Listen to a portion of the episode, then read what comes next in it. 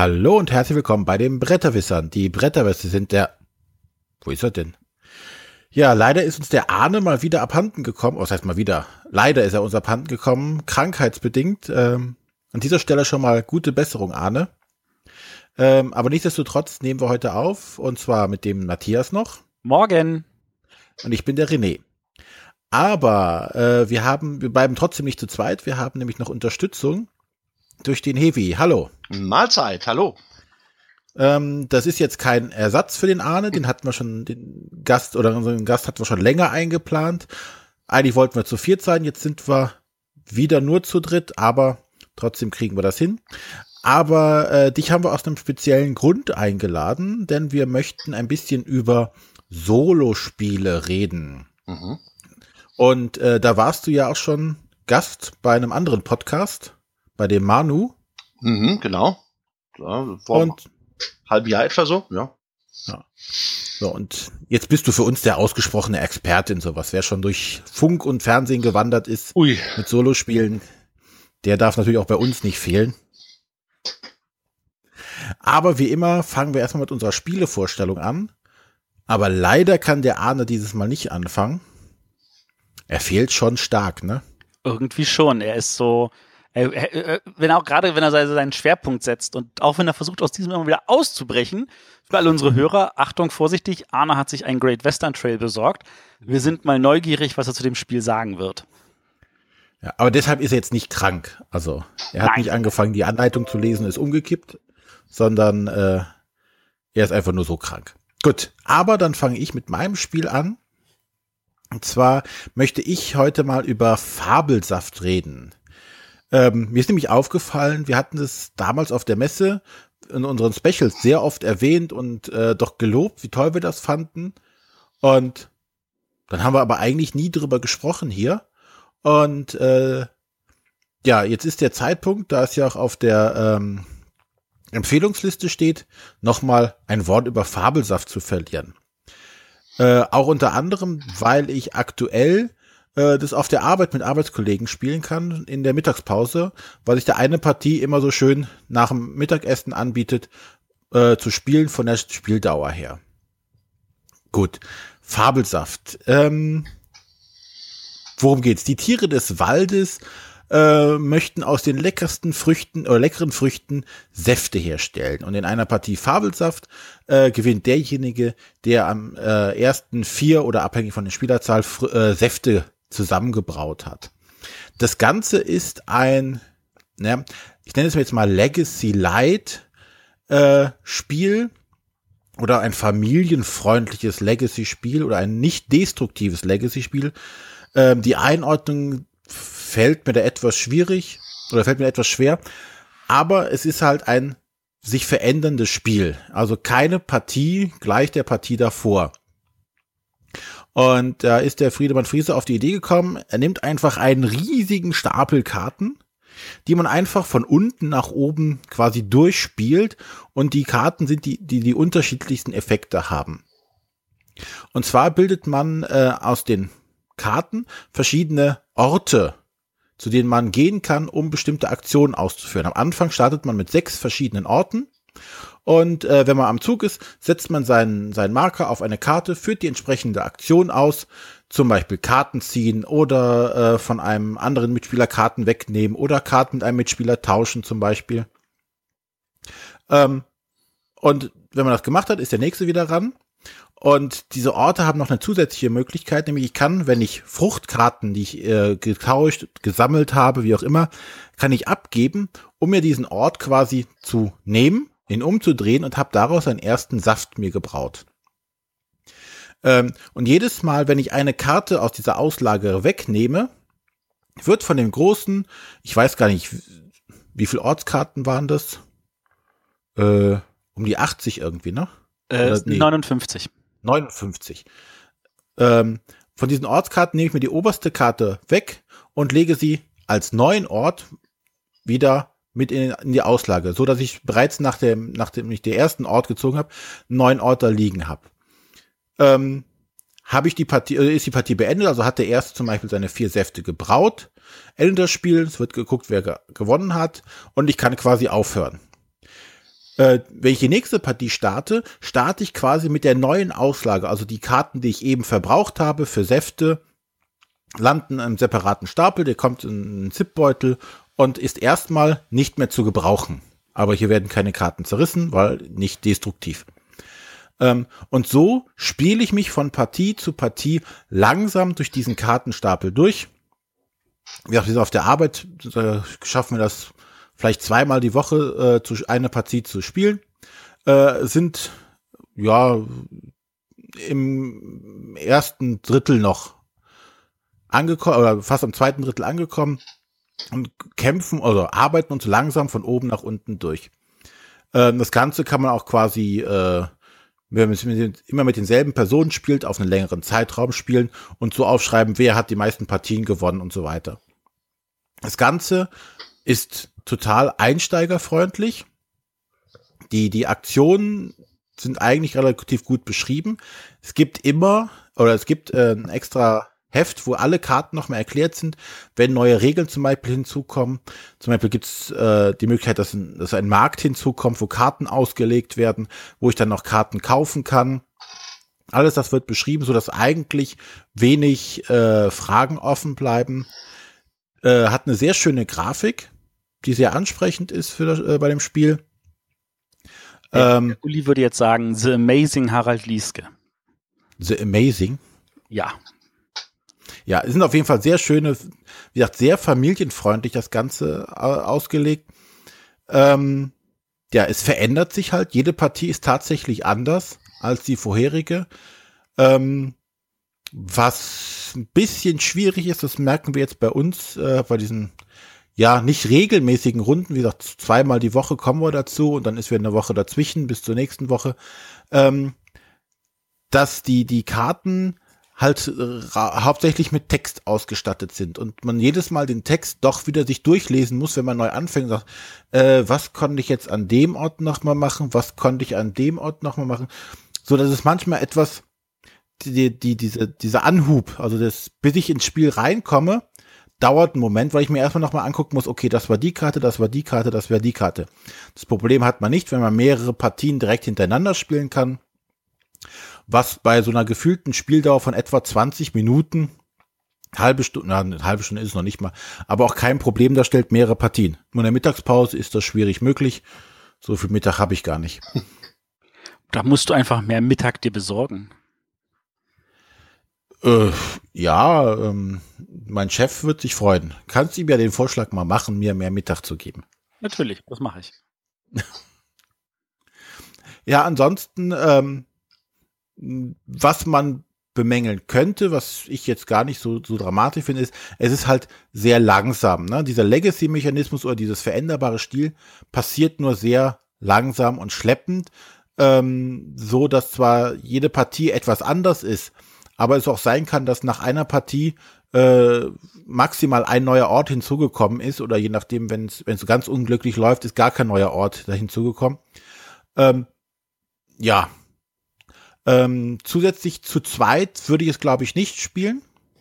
Ähm, da ist schon wichtig, die ähm, Dreier, drei ist auch schon schwierig, weil man sich eigentlich nicht ins Gehege kommt. Es liegen halt sechs Orte aus.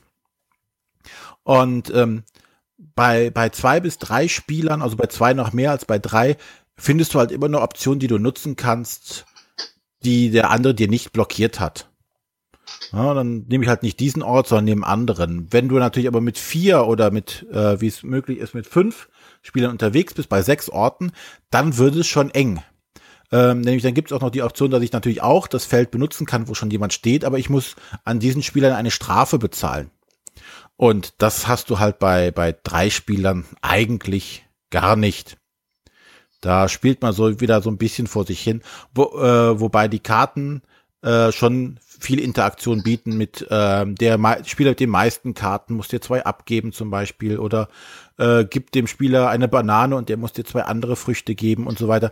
Also da ist schon genügend Interaktion drin, dass man diese Interaktion nicht braucht, aber es macht es natürlich spannender oder es ist nur dieser Ärgermechanismus oder Ärgerfaktor wird noch mehr, wenn man das damit macht. Ja, das in aller Kürze zu Fabelsaft. Also ich kann dazu noch dazu hören, wir haben das Spiel halt durchgespielt, wenn man das so formulieren darf. Ähm, wir haben da ungefähr 20 Partien dran gesessen, wir haben aber immer nur zu fünft gespielt. Ähm, was natürlich auch für die ausreichende Interaktion gesorgt hat. Ich glaube, das würde ich auch an der Stelle empfehlen. Wenn ihr ein schönes Spiel für fünf Leute sucht, Fabelsaft kann man überhaupt nichts verkehrt machen. Und was ich total toll finde an diesen, ähm, an dieser, diesen, diesen verschiedenen Karten ist, dass sie den Schwerpunkt des Spiels immer wieder verschieben. Während es am Anfang einfach ist, ist, naja, ich nehme mir ein paar Karten und ich spiele sie, ähm, wird es auf einmal dann sehr, sehr interaktiv, dann wird es sehr mit, wir klauen uns gegenseitig so, man will die Karten mal sofort loswerden. Es gibt eine Phase im Spiel, wo man ohne Ende Karten anhäuft und versucht dann in drei Aktionen gleich hintereinander die äh, Früchtesaft zusammen zu kaufen. Es ist wirklich, wirklich jedes Mal anders und diese Vielfältigkeit, die in diesem Spiel erreicht wurde dadurch, die ist unheimlich angenehm und äh, die, die, die hat einem so das Gefühl gegeben, man spielt dann doch irgendwie, obwohl es gefühlt beim Durchlesen immer dieselben Aktionen zu sein scheinen, gibt einem komplett andere Spielgefühle und das fand ich hervorragend. Ähm, wir haben natürlich dann auch wirklich mehrere Partien hintereinander gespielt. Ich glaube, wir haben diese 20 Partien irgendwie verteilt auf vier Abende oder so gespielt. Wobei diese Abende natürlich nicht gleich alle vier Abende hintereinander waren. Und äh, das hat echt einiges äh, gegeben, gegeben halt. Also wenn man gleich fünf Partien hintereinander spielt, dass man sehr, sehr viele Spiele sieht, dann am selben Abend auch merkt, wie sich dieses Spielgefühl verändert. Also ich, ich würde dieses er Erlebnis nicht missen wollen, formulieren wir es so rum. Ja, und bei fünf Spielern bist natürlich, geht es natürlich auch schneller, dass du durch äh, die Karten durchkommst, ne? Ähm, ja, also was, ja, was heißt hier schneller? Also ja, natürlich, äh, dadurch, dass ähm, also wir hatten ganz, ganz oft die Situation, dass halt bis auf, äh, dass halt einer drei hatte und der ganze Rest zwei Säfte. Äh, wir hatten noch mal Situationen, wo es dann um Teilbrecher ging, weil mehrere auf drei Säfte gekommen sind. Dass irgendeiner nur einen Saft geschafft hat, hatten wir, glaube ich, nur einmal oder zweimal. Also, also halt ähm, mit fünf Spielern und jeder hat schon zwei Säfte, sind schon zehn Karten weg. Genau, da sind schon zehn Karten weg. Also das, das, deswegen, in 20 Partien war das dann mit da durch. Ja. Ähm, wie gesagt, für mich eine dicke Empfehlung, gerade wenn man mit vielen Spielern unterwegs ist. Äh, und äh, das, das, das, das ist auch ein angenehmer Absacker, weil halt diese fünf Partien, die wir an einem Abend gespielt haben, die waren halt in 90 Minuten gespielt. Ja, wie gesagt, ähm, steht zu Recht auf der Empfehlungsliste. Äh, hätte vielleicht auch in unseren Augen noch sogar zur Nominierung gereicht, aber trotzdem ein sehr empfehlenswertes Spiel. Jetzt zu den Eckdaten. Wie gesagt, äh, Friedemann Friese, zwei F-Spiele und die Grafiken hat der Matthias ja schon erwähnt von dem Harald Lieske. Gut, und dann darf jetzt der Heavy. Jo. Ähm, ich habe mir für heute rausgesucht das Spiel The Lost Expedition vom Per Silvester. Ähm, das wird demnächst auf dem Markt erscheinen. Ich glaube, Mitte, Ende Juni wird es dann auch ähm, erhältlich sein. Ähm, ich habe hier schon mal ein äh, Presseexemplar dankenswerterweise vorab gekriegt vom Verlag. Nochmal herzlichen Dank an Osprey Games dafür. Und in diesem kooperativen Spiel sind wir auf den Spuren von Percy Fawcett. Wusste ich bis vor kurzem auch nicht, wer das war. Das war in den 30er Jahren wohl ein sehr berühmter Forscher, der sich auf dem Weg äh, durch den brasilianischen Dschungel auf die Suche nach Eldorado gemacht hat. Er hat wohl mehrere Expeditionen ähm, geleitet und ähm, ja, sein Schicksal ist bis heute ungeklärt. Auf seiner letzten Reise, von seiner letzten Reise, die er mit seinem Sohn und seinem ähm, Freund äh, unternommen hat, ist er nicht zurückgekehrt. Und ähm, um diese Geschichte, um diese Expedition ranken sich bis heute Mythen. Also wie gesagt, so hundertprozentig geklärt ist es wohl nicht. Ähm, über diese Geschichte, über diese Suche nach Eldorado, beziehungsweise die Stadt Z, wie wohl der äh, Percy Fawcett die selbst genannt hat, ähm, wurden auch Romane geschrieben und einer dieser Romane ähm, hat halt äh, ähm, den Peer dazu inspiriert, dieses Spiel äh, zu entwickeln.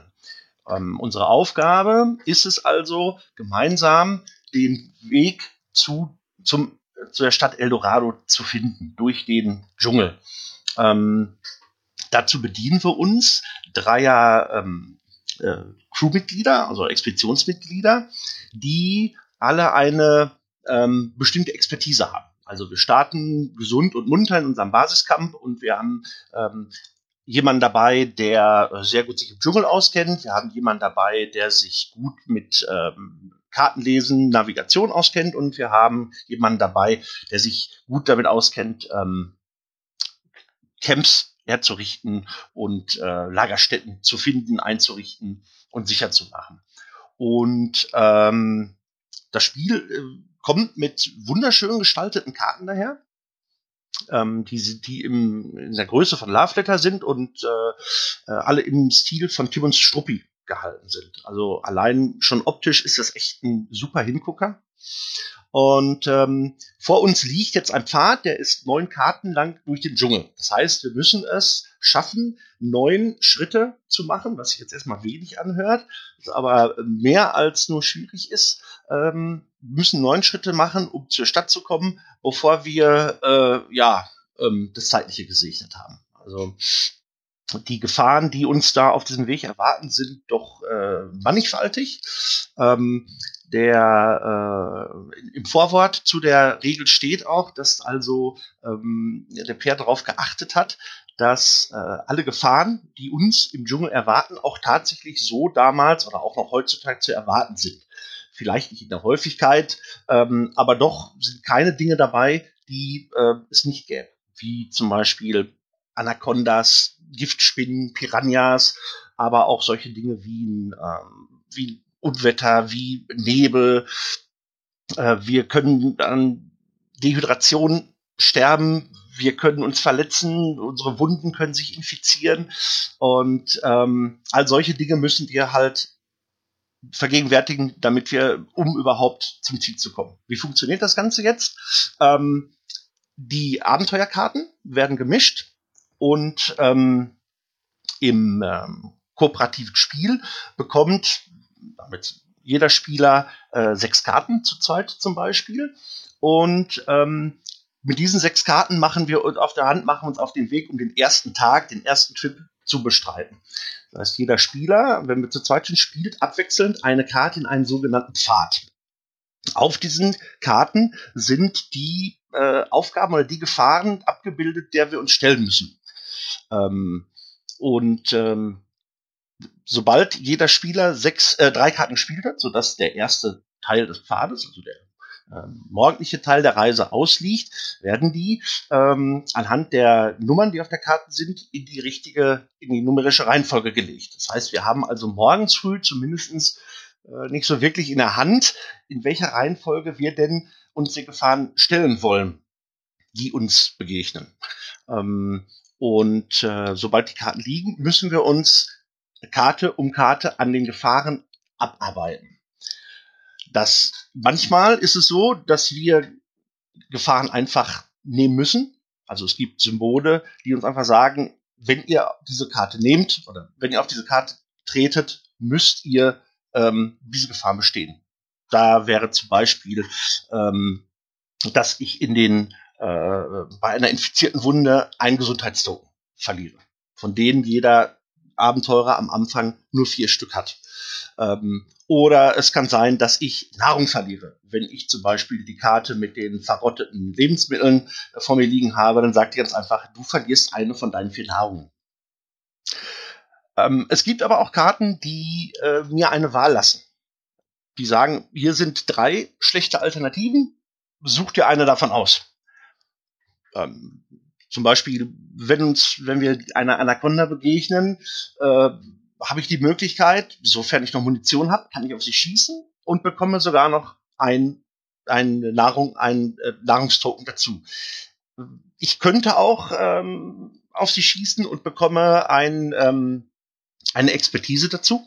Das heißt, ich kann, ähm, wenn ich zum Beispiel äh, ich navigieren will und äh, stelle fest, ähm, okay, hier kann ich noch einen, äh, einen Kompass zusätzlich kriegen, dann kann ich mit meiner Munition die Anaconda erschießen und sagen, okay, jetzt bekomme ich die Karte zu meinen Handkarten und bekomme äh, einen Kompass zusätzlich. Habe ich aber keine Munition mehr, muss ich zwei Wunden erleiden. Ich kann mir also ein Stück weit aussuchen, welche Gefahr ich äh, bestehen will, aber eine von denen muss ich nehmen. Und ähm, so bewegt man sich Karte um Karte, äh, immer äh, mit dem Ziel vor Augen, ähm, einen Schritt weiter zu kommen und natürlich möglichst erstmal zu überleben. Das Überleben ist schon schwierig genug, denn ähm, Nahrung geht schneller weg, als einem das äh, lieb sein kann. Und ähm, auch die Gesundheitstoken nehmen sehr schnell ab. Also äh, beileibe nicht so schnell wiederzubekommen, als dass man, als dass man sie verliert. Zu allem Überfluss ist es auch nur so, dass am Ende eines Trips, also morgen, wenn man die ersten sechs Karten geschafft hat, die Gruppe sowieso hungrig ist und eine Nahrung abgeben muss. Die zweite Hälfte eines Tages, also dann der Abendtrip, äh, funktioniert ähnlich wie der Morgentrip, allerdings mit dem einzigen Unterschied, dass nun die Spieler ähm, die Karten so liegen lassen, wie sie ausgespielt haben. Das heißt, lege ich eine Karte ähm, mit der 7, dann legt meine, meine Mitspielerin die 26 und danach wird aber die 12 gelegt, werden die nicht in die numerische Reihenfolge gelegt, wie auf dem Morgentrip, sondern diesmal habe ich also ein bisschen in der Hand, in welcher Reihenfolge ich die spiele.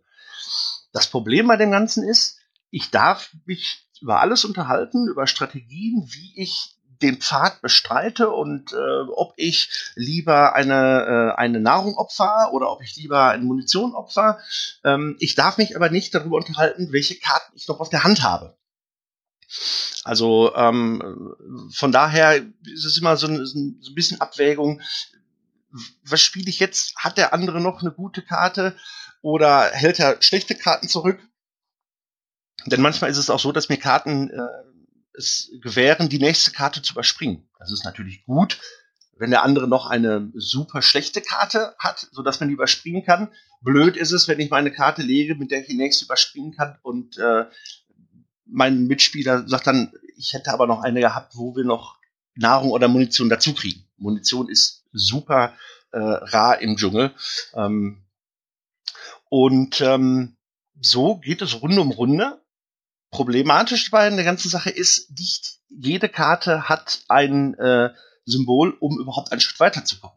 Das heißt, es ist nicht so, wenn ich einen Morgen und einen Abend überlebt habe, dass ich automatisch eine, einen Schritt weiterkomme, sondern ich muss ähm, tatsächlich Karten haben, auf denen das Symbol, du darfst eine Karte weitergehen, auch abgebildet ist was dazu führen kann, dass ich mich ein oder auch mal zwei Tage abrackere und mich äh, über durch durch Regengüsse, durch verlassene Camps äh, bewege gegen Egel und äh, Hakenwürmer, äh, mich erwehren muss, Beinbrüche erleide, um am Ende kein Essen mehr zu haben, aber immer noch nicht weiter zu sein.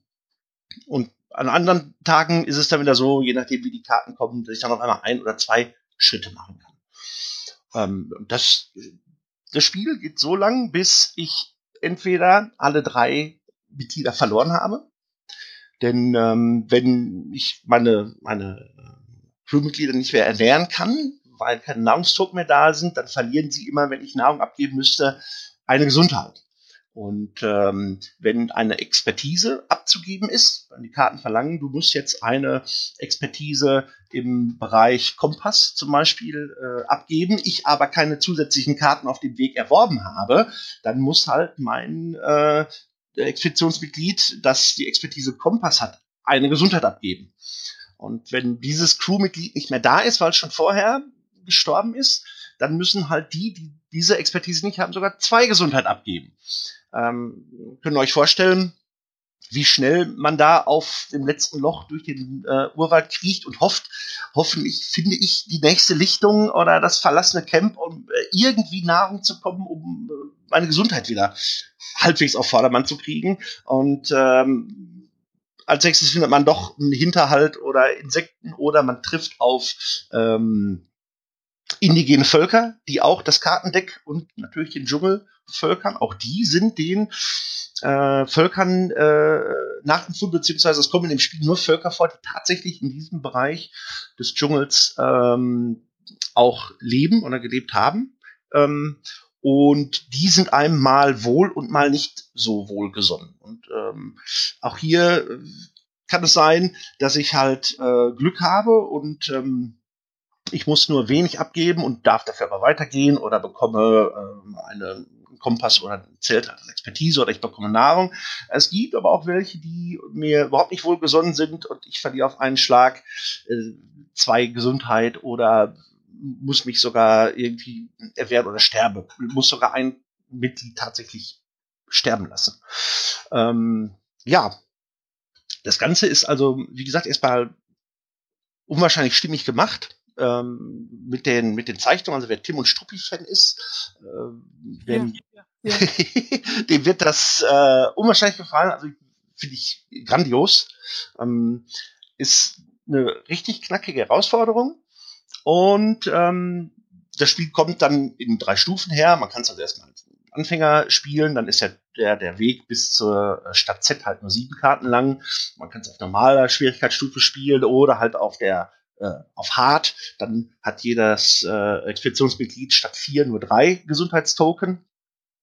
Man kann äh, Solo spielen. Ähm, dann wird halt äh, der quasi der oder die Partner werden halt äh, durch das Deck ersetzt. Ich habe zwar immer noch drei Handkarten, die ich pro äh, ähm, Trip spiele, die anderen drei kommen aber halt kommen vom Deck. Und es gibt sogar eine ähm, finde ich sehr gelungene äh, Head-to-Head-Version. Das heißt, ähm, da spiele ich konfrontativ zu zweit. Ich spiele gegen meinen äh, äh Konkurrenten und äh, es werden zwei Pfade ausgelegt. Jeder äh, spielt, ich kann also aussuchen, auf welchen der beiden Pfade ich lege, wobei ich am Anfang noch nicht weiß, welchen der beiden ich denn habe. Das heißt, da kommt dann noch äh, das taktische Element da rein. Ich möchte meinen den, den Kalbpfad zu leicht machen, damit nicht äh, mein Gegenüber sagt, ich nehme den und spaziere gemütlich durch den Dschungel und komme zwei Schritte nach vorne, während ich äh, mal wieder irgendwo mit gebrochenen Beinen, verdorbenem Essen äh, zurückbleibe. Ähm, ich will es aber auch nicht zu schwer machen, denn ich einer der beiden Pfade, den will ich ja auch haben. Und ähm, also man kann es alleine, man kann es bis zu fünf Leuten, ich glaube bis zu fünf ist es, ja, bis zu fünf spielen. Äh, man kann es konfrontativ spielen. Ähm, ist eine schöne Herausforderung, macht Spaß und ähm, ja, sieht toll aus. Ähm, kann ich nur wärmstens empfehlen. Macht echt Laune. Also Klingt total spannend. Ich mhm. kann jetzt mal so, so einwerfen, so als geliebter Koop-Spieler, ich habe das letztes Wochenende auch gespielt, hat, wurde mir vom Autor erklärt. Und ähm, ich bin sofort da drin aufgegangen. Also dieses, das gesamte Flair, das vermittelt wird, du merkst richtig, dass diese Karten ähm, auch wirklich das machen, was sie darstellen. Also wenn du halt diese Anaconda siehst, dann merkst du, okay, ich gebe eine, Kanon äh, eine Kugel ab und kriege dafür zwei Nahrung. Da ist, da ist einfach ein Zusammenhang, den man sieht und ähm, das, das Ganze wird thematisch dadurch ganz wunderbar transportiert. Ähm, auch dieses Verhältnis, dass man also am Anfang äh, äh, in der Tagsphase die Karten halt nach Zahlen sortiert, in der Nachtphase halt nicht, sondern gucken muss, dass man sie in der richtigen Reihenfolge spielt. Ähm, Gerade wenn man nicht solo spielt, sondern halt sich irgendwie abstimmen muss, äh, ohne dass man halt über seine Hand wirklich viel verraten kann. Das mhm. hat schon eine Menge, Menge Flair und äh, ich bin sehr, sehr begeistert. Gefällt mir. Mir auch. Klingt so, als müsste es mir auch gefallen. Äh, es wird dir gefallen. Das dürfte auch deiner Frau gefallen. Ja, also ähm, wirklich auch zu zweit. Wir haben hier ähm, mehrere Stunden gesessen und dann immer wieder diskutiert, sollen wir es wagen? Äh, riskieren wir, dass wir eine, eine Gesundheit und Nahrung verlieren? Dafür gehen wir mal einen Schritt nach vorne. Oder äh, nehmen wir auf der gleichen Karte lieber die Expertise im, im äh, Dschungel und in, in Orientierung und lassen, machen einen Schritt weniger, dafür sind wir besser vielleicht aufgestellt.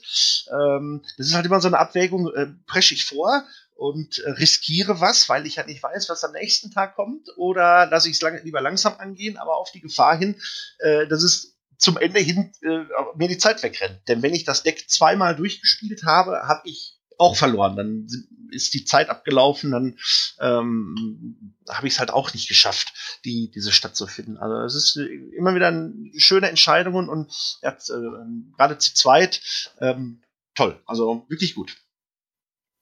Gib noch mal die Rahmendaten durch. Ja, das ist ähm, The Lost Expedition vom äh, P.R. Silvester.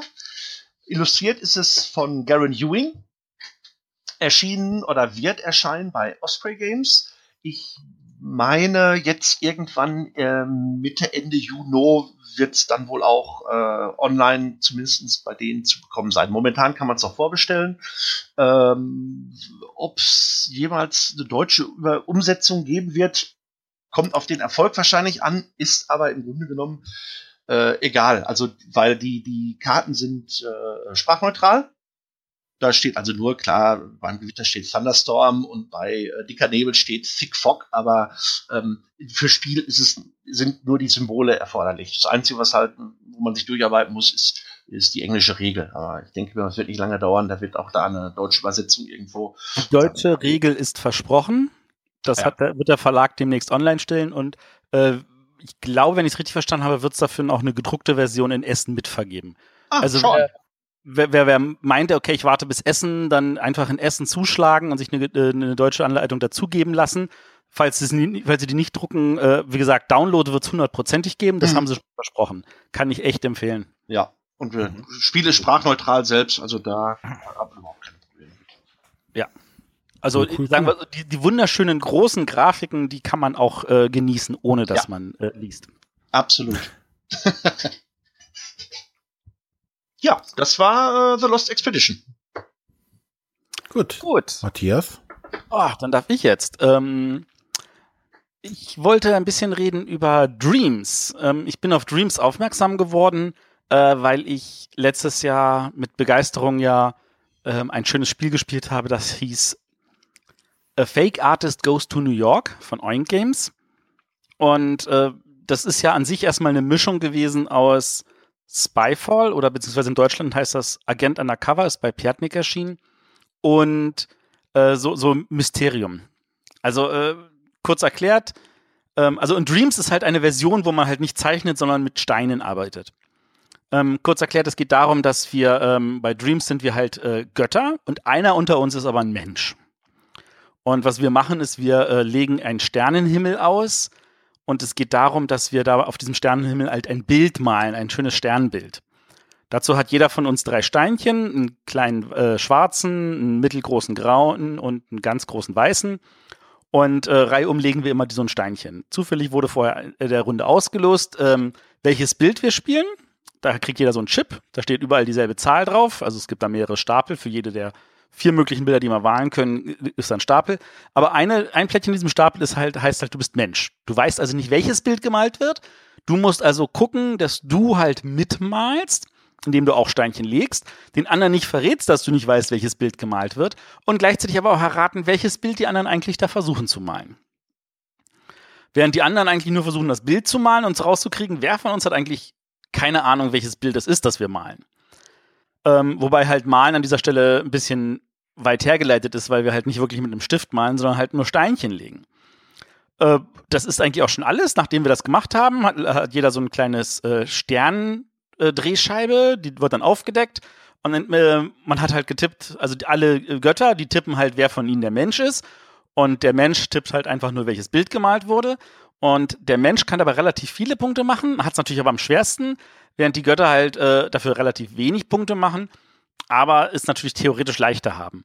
Und trotzdem passiert es immer wieder, dass die Leute dann also einfach sich kreuz und quer be beschuldigen, weil sie denken, wie kann man denn so dämlich sein? Weil, wie gesagt, man malt ja nicht, man legt ja nur Steine. Ähm, was das Spiel aber, finde ich, besonders gut macht, und da widerspreche ich jetzt einigen anderen, die das Spiel irgendwie nicht so doll fanden, die Bilder, die beiliegen, die sind sehr, sehr angenehm, weil sie sehr vielseitig sind, aber dann doch wieder sehr zentrale Elemente auf den Bildern identisch sind. Das heißt, die vier Bilder, die ausliegen, da sieht man immer sofort, warte mal, hier ist ein Bereich, der ist auf allen vier Bildern sehr dunkel, der ist auf allen vier Bildern sehr hell. Das kann in jeder Kombination immer eine andere sein, aber man findet immer wieder Stellen, wo man sagt so, ah, hier habe ich jetzt zum Beispiel eine sehr dunkle Stelle, die ist an drei Stellen. Und ähm, dann, dann versucht man natürlich als Mensch zu sagen, okay, ich lege jetzt da, wo es sicher ist, dass ich mich damit nicht verrate. Während man als Gott versucht, ja, auch genau diese Stellen zu finden, ähm, damit, die andre, damit der, der Mensch, der unter ihnen ist, nicht schon errät, welches Bild überhaupt gemalt wird. Dabei stellen sich natürlich die Spieler immer unterschiedlich dämlich an. Und äh, das sorgt dafür, dass dann immer heißt, ja, wie kannst du denn das da malen? Und ähm, dadurch, dass es aber auch so eine große Matte ist und die Bilder selber deutlich kleiner, hat auch jeder natürlich ein anderes Verhältnis dazu, in welcher Entfernung er Steine legt. Und dann sagt man so, warum hat das da oben in die Ecke gelegt und nicht in die Mitte? Und der, ich habe doch in die Mitte gelegt und nicht in die Ecke. Ähm, da ist so, so, so ein bisschen so hin und her und äh, das fühlt sich einfach fluffig an. Also das, das geht wirklich nur darum, okay, ich lege jetzt einen Stein, du legst einen Stein, du legst einen Stein. Wenn wir alle drei Steine gelegt haben, wird geguckt, welches Bild könnte das sein. Wir, wir, raten, wir kriegen dafür Punkte. Mehr ist es in der Theorie nicht. In der Praxis ist es aber wunderbar angenehm, weil man zu viert, fünft oder sogar zu sechst halt versucht, mit den vielen Steinen, die sich da bilden, so ein Sternbild halt nachzumalen und ohne dabei zu verraten, welches man nachmalt. Und das kann man nachher auch erkennen. Ich gucke mir gerade Bilder davon an. Es ist unfassbar, äh, ja. Also zumindest okay. bei uns in der Gruppe hatte noch nie jemand damit Probleme. Das war dann ganz klar, na guck mal, hier ist so ein schwarzer Bereich, äh, hier ist zum Beispiel diese riesige Felsen, ist doch klar, dass, ich da, dass da die ganzen schwarzen äh, Steine sich angesammelt haben, solche Sachen. Okay. Klingt also das, spannend. das Einzige, was ich mir noch gewünscht hätte, ist, ähm, und das mussten wir jedes Mal nachlesen, auch beim siebten oder achten Mal spielen noch, dass wir nicht immer sicher waren, wofür kriege ich einen Punkt, wofür kriege ich zwei Punkte, wofür kriege ich drei Punkte. Weil es gibt halt Bonuspunkte für den, ähm, für den Menschen, wenn er das Bild erkannt hat, und Bonuspunkte, wenn keiner erkannt hat, dass er der Mensch ist. Wenn er das beides geschafft hat, sind es fünf Punkte. Äh, für die Götter gibt es halt Punkte, wenn sie erkannt haben, wer der Mensch ist. Aber es gibt auch Punkte, wenn keiner auf die Idee kam, dass sie selber Mensch wären, obwohl sie es nicht sind. Also man versucht natürlich auch zu verhindern, dass die anderen auf einen tippen. Und ähm, wie da die Punkteverteilung ist, muss ich jedes Mal nachgucken. Also da hätte ich mir gewünscht, dass es noch irgendwie auf so, einem, so einer Karte irgendwie extra steht. Wir müssten uns da einfach mal so eine basteln.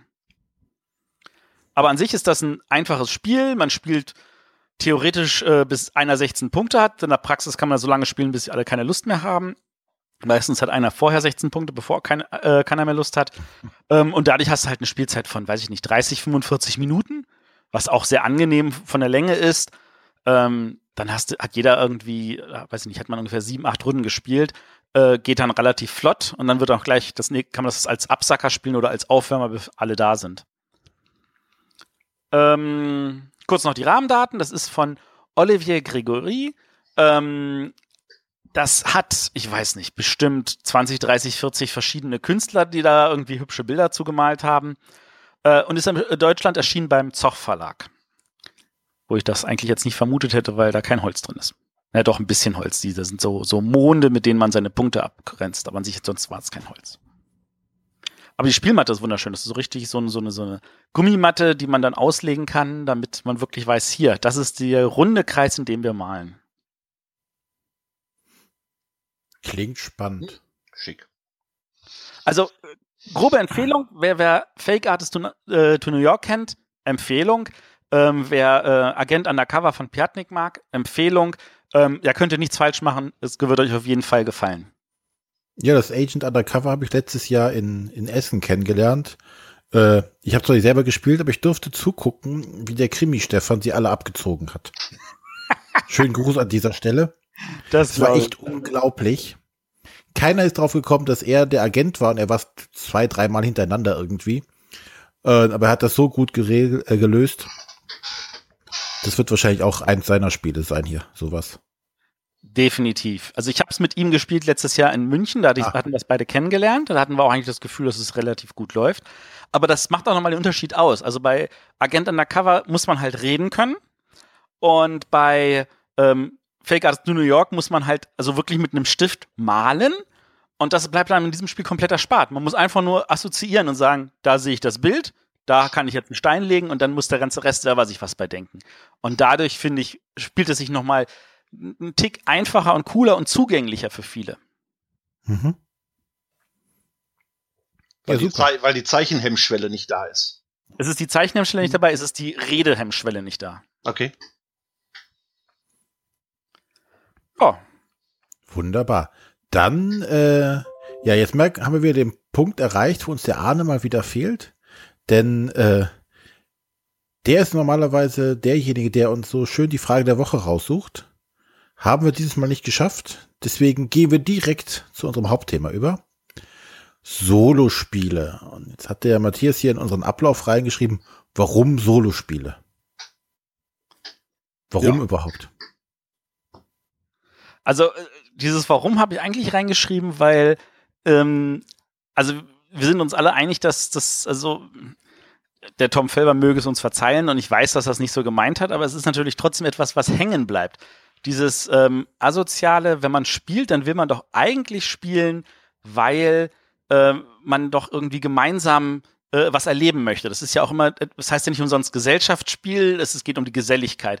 Und Solospiel ist etwas, äh, irgendjemand brütet alleine bei sich im Zimmer was aus.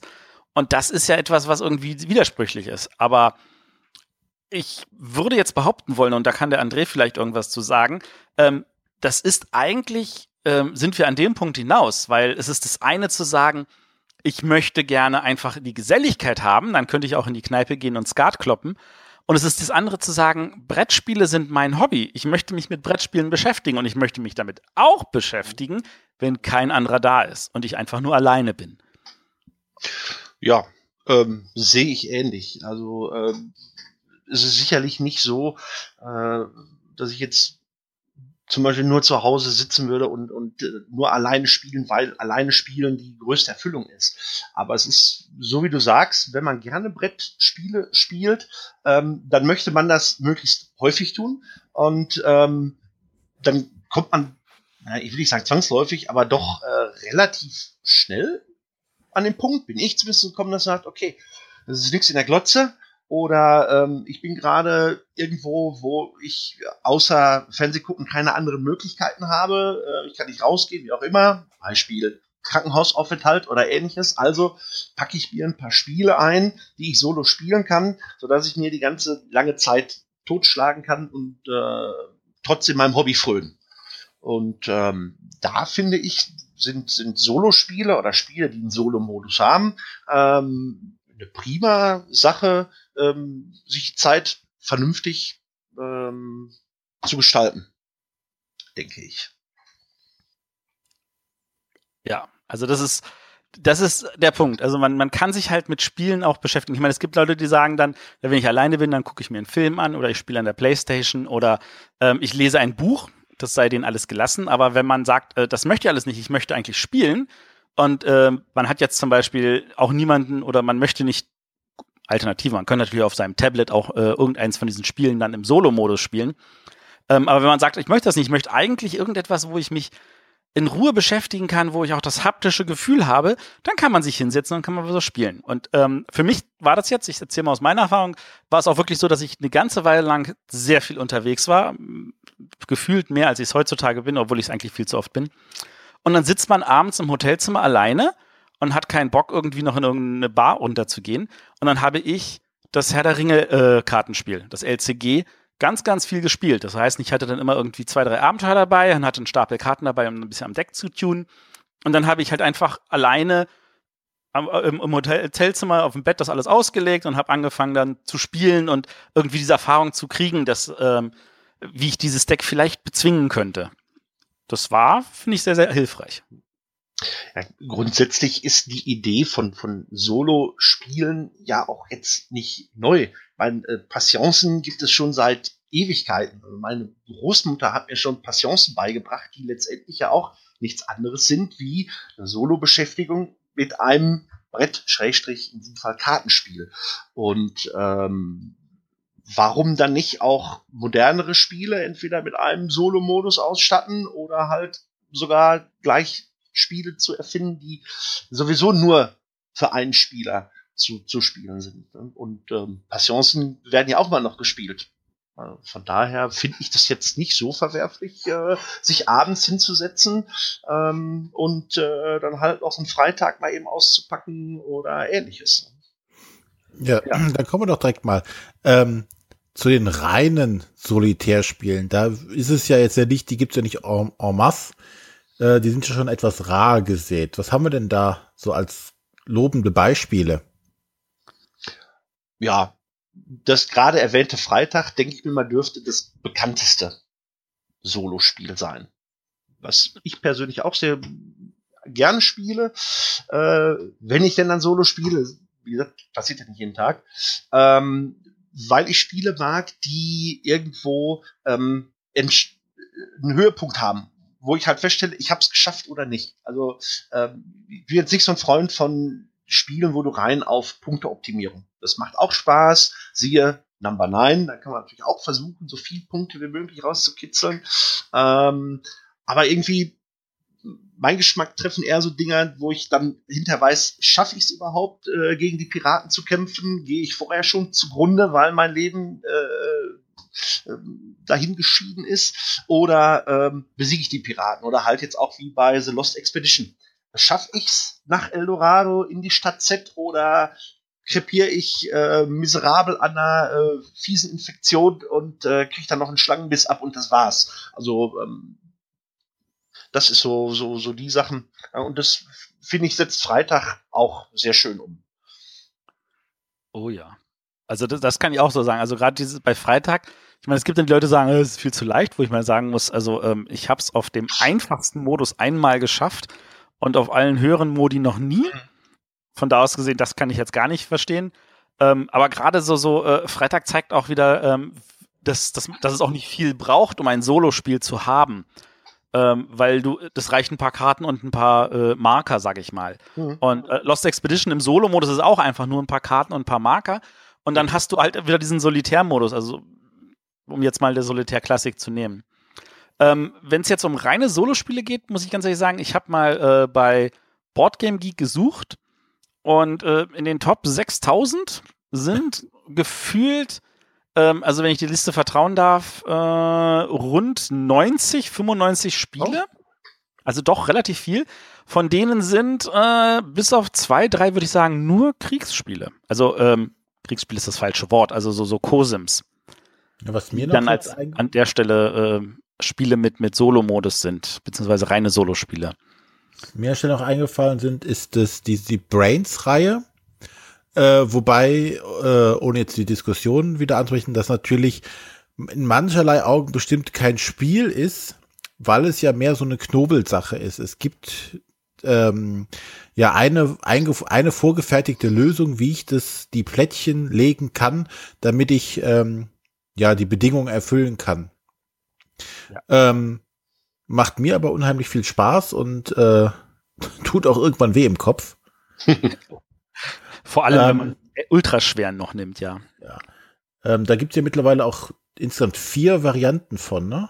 Also ja. das klassische mit Japan, dann irgendwas mit Schatzkarten, äh, Smileys. Und da ist jetzt noch so ein, so ein Zaubertrank-Geschichte.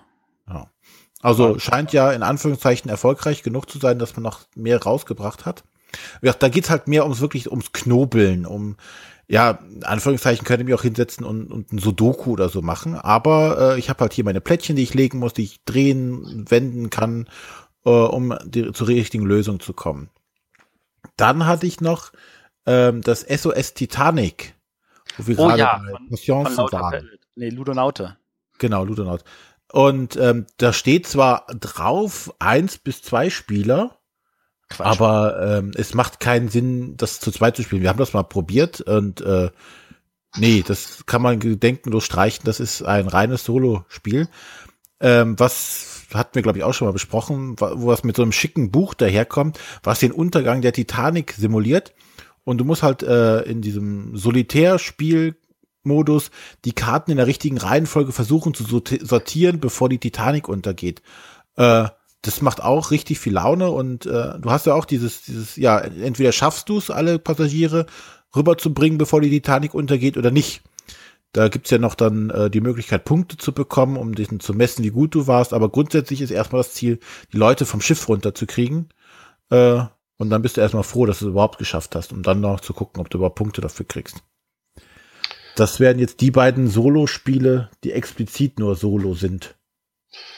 Also mir würde da noch das äh, Deep Space D6 einfallen. Also mal, um mal von den Karten weg in Richtung Würfel zu gehen. Das auch ein, ein reines äh, Würfel-Solo-Spiel ist. Ähm, läuft, glaube ich, momentan die zweite Kickstarter ähm, jetzt. Es ist also letztes Jahr, wenn ich mich nicht irre, schon einmal äh, erfolgreich gelaufen. Ähm, und ähm, in, in, dem Spiel ist es halt so, dass ich ein mit meinem ähm, Raumschiff ähm, durchs All schipper und versuche, meine Heimatbasis heile wieder zu erreichen und muss mich auf dieser Reise halt einer ganzen äh, Reihe von Gefahren stellen. Ähm, dazu würfel ich zum einen in jeder Runde meine sechs Würfel, die ähm, je nachdem, welche, welche Seite da oben zeigt, bestimmte Funktionen haben. Also ich habe ent, der ähm, Waffenoffizier, der äh, dann auf der schießen kann. Ich habe ähm, Ingenieure, die, äh, die die Schilde, meine Schilde wieder reparieren können. Ich habe Techniker, ich habe ähm, äh, Ärzt, ein Arzt, den kann ich würfeln, der halt Leute aus, aus der Krankenstation zurückholen kann. Oder halt, ich habe einen Commander, der andere Würfel drehen kann. Und ähm, mit der Crew, so wie ich sie gewürfelt habe, ähm, muss ich halt ähm, Gefahren bestehen. Denn ähm, ich äh, äh, würfel auch in, in, in jeder Runde einen Bedrohungswürfel. Und äh, dieser Bedrohungswürfel äh, sagt mir, was gerade wieder passiert. Denn das, das, das Spiel kommt mit einem äh, äh, Deck von, von kleinen Karten. Und ähm, jedes Mal, wenn äh, ich bei meinen, meinen normalen Würfeln äh, die äh, den drei, drei Scan-Symbole geworfen habe, dann kommt eine neue Gefahr ins Spiel. Die hat eine Stärke zwischen eins und vier und äh, wird halt jeweils aktiviert, wenn äh, die Zahlen, die auch angegeben wird, durch den, durch den roten Bedrohungswürfel äh, äh, getroffen werden. Also zum Beispiel gibt es da halt einen, einen äh, Raumkreuzer, der äh, meine, meine Hülle, äh, die, um zwei Punkte beschädigt, wenn ich eine 5 oder eine 4 würfe. Oder äh, ich werde von einer Drohne angegriffen, die äh, bei einer 3 oder einer 5. Und diese, diese ähm, Bedrohungen, die werde ich nur los, wenn meine Waffenoffiziere darauf, äh, darauf feuern. Ähm, wobei ich vier Waffenoffiziere brauche für ganz äh, starke Bedrohungen und nur ein Waffenoffizier für schwächere Bedrohungen. Und ähm, so bin ich halt permanent diesen, diesen Karten ausgesetzt und gewinnen tue ich wenn ich das Bedrohungsdeck komplett durchgespielt habe und meine Crew oder mein Schiff ist noch am Leben und ähm, verlieren tue ich halt, wenn sich entweder meine Crew oder das Schiff in Wohlgefallen aufgelöst hat, bevor ich alle Bedrohungen äh, äh, besiegt habe. Also auch so ein schönes Do or Die Spiel, schaffe ich's oder schaffe ich's nicht. Und ähm, ja, ist jetzt wieder auf Kickstarter, gibt es aber auch als Print-and-Play-Version. Ich habe also hier einfach die Print-and-Play, braucht man nur äh, sieben normale Sechsseiter und einen Drucker und dann kann man das auch spielen. Also auch eine feine Sache. Äh, was ich jetzt noch einwerfen würde, wären ähm, Solo-Abenteuer-Rollenspielbücher. Also so aus, wenn man aus der Rollenspielecke kommt, wo man auch immer sagt, Rollenspiel ist ja etwas, was man nicht alleine spielen kann. Aber da gibt's, hat sich auch relativ früh eingebürgert, ähm, ähm, Solo-Abenteuerbücher zu haben, wo man halt ein Abenteuer alleine erfüllt, indem man halt also anfängt zu lesen und dann kommt halt so, jetzt musst du dich entscheiden, willst du dieses oder jenes machen und dann liest du halt bei Abschnitt X oder Abschnitt Y weiter. Ähm, die feiern dieses Jahr, wenn ich mich nicht täusche, 40-jähriges, also vor 40 Jahren gab es das erste Buch in dieser Richtung, Taxenmeister oh, genau so vom Flammenden Berg, ähm, Fighter Fighting Fantasy Reihe und ähm, das an der Stelle natürlich für Leute, die sagen, oh, ich möchte aber nicht so viel lesen, ähm, es gibt dazu auch Comic-Versionen, also im Sinne von, dass man halt also immer dann von Bild zu Bild und im Bild gibt es dann halt die Informationen, wo man weiterlesen muss. Und die gibt es jetzt auch auf Deutsch bei Pegasus. Also und es gibt auch die drei Fragezeichen, die als Hörspielversion haben. Stimmt. Wo du von Track zu Track springen kannst, also noch nicht mal gucken musst. Inzwischen auch? Cool. Ja. Das ist, das ist super. Gut.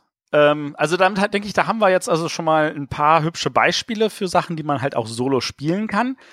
Ähm, kommen wir mal eher zu dem Bereich, wo es dann heißt, so, das sind aber eigentlich Solo-Spiele, obwohl es eigentlich keine Solo-Spiele sind. Und da fällt mir, da, da würde ich jetzt natürlich den Aufhänger nochmal nehmen mit Freitag, äh, weil Freitag ist halt äh, von dem Friedemann Friese entstanden, weil äh, ganz viele Leute ganz bösartig natürlich gesagt haben, dass Dominion als erstes Deckbauspiel eigentlich ein Multiplayer-Solitär ist. Das soll heißen, jeder spielt halt sein Deck alleine und die Interaktion kommt nur dadurch, dass halt äh, man irgendwie sich gegenseitig Karten wegkauft oder so. Aber ich hätte das auch, dass das dann zu viert eigentlich warten muss, weil man nichts machen kann, während der andere dran ist. Oder beziehungsweise es auch passieren kann, dass, oh, ich muss zurückmischen, ah, ich habe jetzt gezogen, oh, ich bin ja schon wieder dran. Das kann halt auch passieren. Und dass er gesagt hat, na, dann kann ich auch gleich ein Deckbauspiel als reines Solospiel machen und dann ist halt Freitag daraus entstanden. Nun gibt es diesen Begriff natürlich unabhängig von diesen Deckbauspielen auch für einige andere Spiele, wo halt die Interaktion relativ gering ist. Und äh, als, als Beispiel sei da nochmal dieses Number 9 genannt, ähm, wo halt also von einem Jurymitglied halt auch wirklich böse gesagt wurde, da ist halt eigentlich keine Interaktion, außer dass am Ende halt geguckt wird, wer hat wie viele Punkte gemacht. Ähm, ist das etwas, was ihr als positiv oder negativ betrachten würdet? Kommt, kommt wie immer drauf an. Also Take It Easy hat ja im Grunde genommen dieses Prinzip schon vor Jahren äh, verwendet und ist meines Wissens immer noch im Programm. Es scheint also genug Leute zu geben, die das nach wie vor mögen. Und Karuba hat es ja äh, äh, vor kurzem auch nochmal aufgegriffen, was wir übrigens auch gerne spielen, auch äh, mit unserer kurzen, die ist neun. Ähm, das muss ja nicht zwingend schlecht sein. Das ist ja trotzdem kompetitiv. Man will ja, man will ja besser sein als der andere, auch wenn ich keinem die Karte sofort wegnehmen kann oder irgendwelche Pläne durchkreuzen kann, muss es ja nicht zwingend schlecht sein. Wobei man natürlich sagen muss, dass zum Beispiel Karuba hat natürlich diesen äh, Effekt, dass man, man muss an der Stelle, will man halt trotzdem schneller sein als die anderen. Also man, man kann sich ja was wegnehmen im Sinne von, ich schaffe es als erster zu einem Tempel zu gehen und kriege dafür mehr Punkte und muss deswegen darauf achten, wer geht wann zu den, von den anderen zu den Tempeln. Das hast du bei Number 9 ja eigentlich nicht. Auf der anderen Seite, Take It Easy war auf der Empfehlungsliste der Jury im Jahre 1994. Und da nehme ich ja nun wirklich keinem irgendwas weg. Das ist ja wirklich auch nur reines, wer legt seine Plättchen geschickter. So ist es. Wobei ich da natürlich ehrlich gesagt Number 9 angenehmer finde, weil bei Take It Easy muss ich gucken, wie, wo, was. Und das ist farblich ehrlich gesagt ein, ein, ein Augengraus. Und äh, während bei Number 9 das wirklich so ein, so ein Gefühl ist, so da, da wächst etwas. Ich kann genau sehen, natürlich, klar, wenn ich hohe Zahlen weiter oben lege, sind die mehr wert. Ja, wobei ja, die Diskussion, ob das jetzt Multiplayer solitär ist oder nicht, äh, finde ich auch etwas unnötig. Also, wenn es doch allen Spaß macht, also die Spiele, Leute spielen auch noch Kniffel. Und das spielt auch jeder für sich. Da brauche ich keine Leute um Tisch sitzen zu haben, um das zu spielen. Das spielt jeder alleine, da habe ich auch keine Interaktion. Aber sobald lang die Leute doch Spaß dran haben, ist doch super. Ja, gut. Kolonisten, da komme ich mir auch kaum in die Quere. Also da sitzen wir fünf, sechs Stunden, wenn wir die, die, die alle vier Epochen durchspielen und äh, oder man muss in dem Spiel schon schon einiges verkehrt gemacht haben, wenn man äh, in, der, in der dritten Epoche immer noch nur einen Verwalter hat oder nicht äh, nicht die, die die richtigen Gebäude gebaut haben, damit man keine Abgabe zahlen muss. Und wenn ich die nicht zahlen muss, dann äh, tüftel ich im Grunde genommen ja auch über Stunden nur daran, wie ich mein Dorf und meine Handelsbeziehung aufbaue und meine Engine irgendwie ans Laufen kriege und noch die, die, die richtigen Rohstoffe, um noch ein Haus zu bauen. Und äh, da gucke ich ja auch kaum nach links oder rechts. Selbst wenn ich es tue, äh, bringt mir das im Grunde genommen nicht viel. Also wenn es denn doch nach Spaß macht, eben, warum nicht?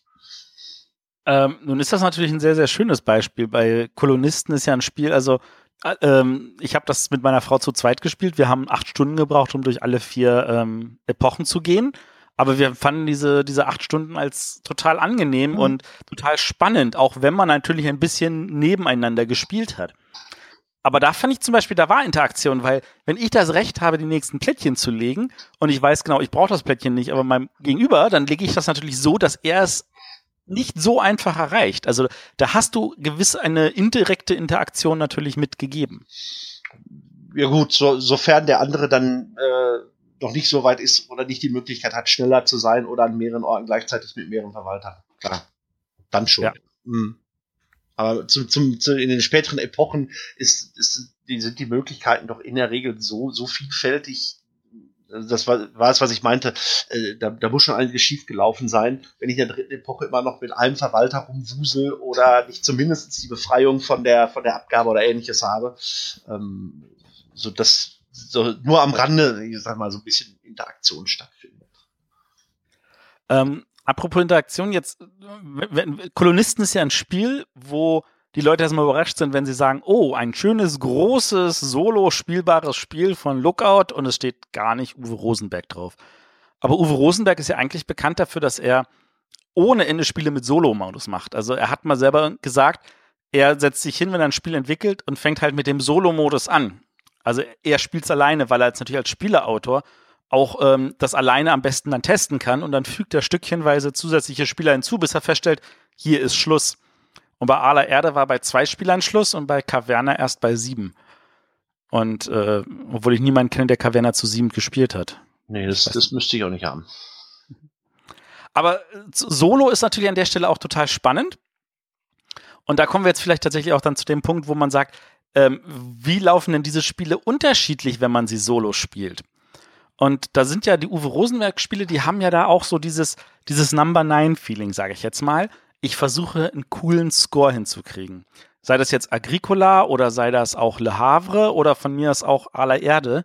Da gucke ich nach, wie viele Punkte ich ansammle, so wie es auch im normalen interaktiven Spiel, wenn man zu zweit, dritt oder viert spielt, ähm, dann am Ende ja weiß, okay, ich habe X Punkte, du hast Y Punkte, ich habe mehr. Ähm, kann man auch alleine versuchen, einfach einen möglichst hohen Wert ranzukriegen.